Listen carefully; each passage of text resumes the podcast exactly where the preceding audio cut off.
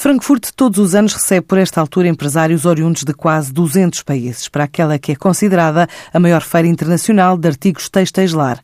A Heimtextil arranca hoje com a participação recorde de empresas portuguesas, ao todo são 83, de um setor responsável por 10% das exportações nacionais e 3% das vendas de vestuário e têxtil da União Europeia.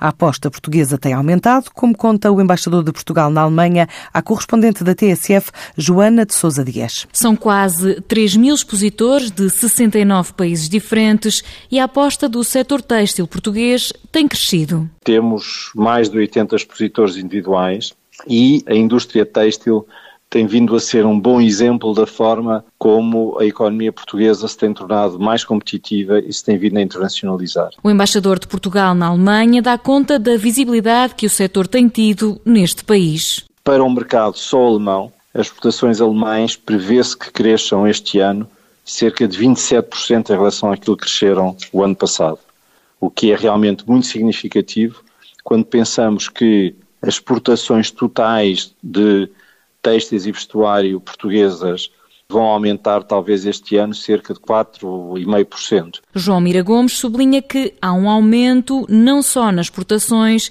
como também no valor do produto. Que no fundo resulta daquilo que é a realidade da indústria têxtil nacional, que soube adaptar, soube tornar-se mais competitiva, investir a nível do design, da inovação, e isso continua a colocar Portugal na liderança de um, de um setor que sempre para nós foi muito, muito importante. Só no ano passado, a Heim Textil foi visitada por 69 mil pessoas. A Heim Textil termina só na sexta-feira. Hoje, no arranque de mais uma edição, conta com a visita do Ministro da Economia, Manuel Caldeira Cabral.